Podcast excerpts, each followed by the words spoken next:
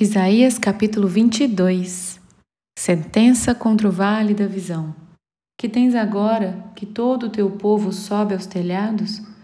Tu, cidade que estavas cheia de aclamações, cidade estrepitosa, cidade alegre. Os teus mortos não foram mortos à espada, nem morreram na guerra. Todos os teus príncipes fogem a uma e são presos sem que se use o arco. Todos os teus que foram encontrados foram presos sem embargo de já estarem longe na fuga. Portanto, digo: desviai de mim a vista e chorarei amargamente. Não insistais por causa da ruína da filha do meu povo, porque dia de alvoroço, de atropelamento e confusão é este da parte do Senhor, o Senhor dos exércitos, no vale da visão um derribar de muros e clamor que vai até os montes.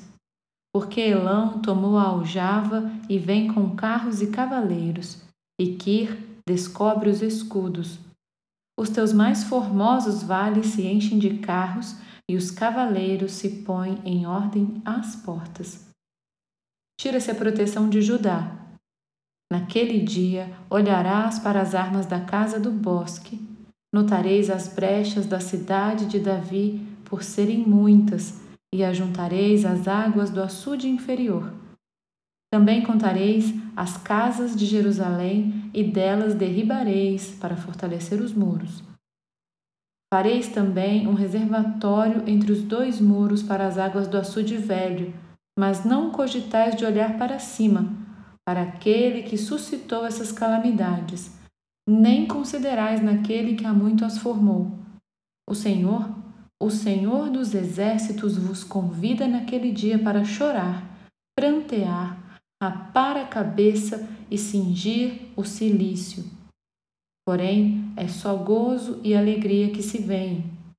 Matam-se bois, degolam-se ovelhas, come-se carne, bebe-se vinho e se diz: comamos e bebamos que amanhã morreremos. Mas o Senhor dos Exércitos se declara aos meus ouvidos, dizendo: Certamente esta maldade não será perdoada, até que morrais, diz o Senhor, o Senhor dos Exércitos.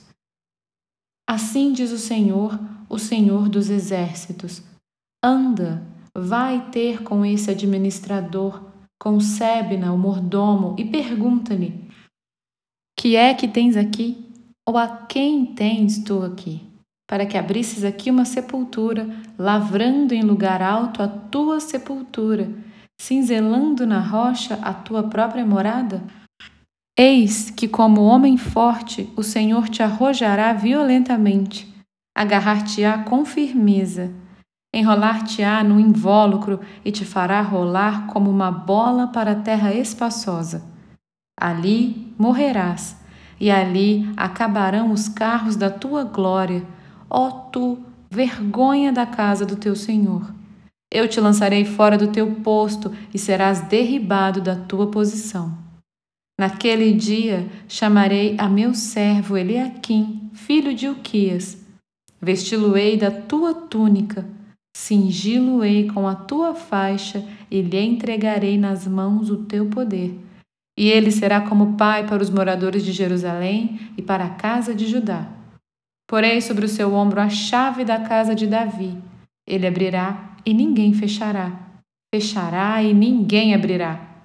Fincá-lo-ei como estaca em lugar firme, e ele será como um trono de honra para a casa de seu pai.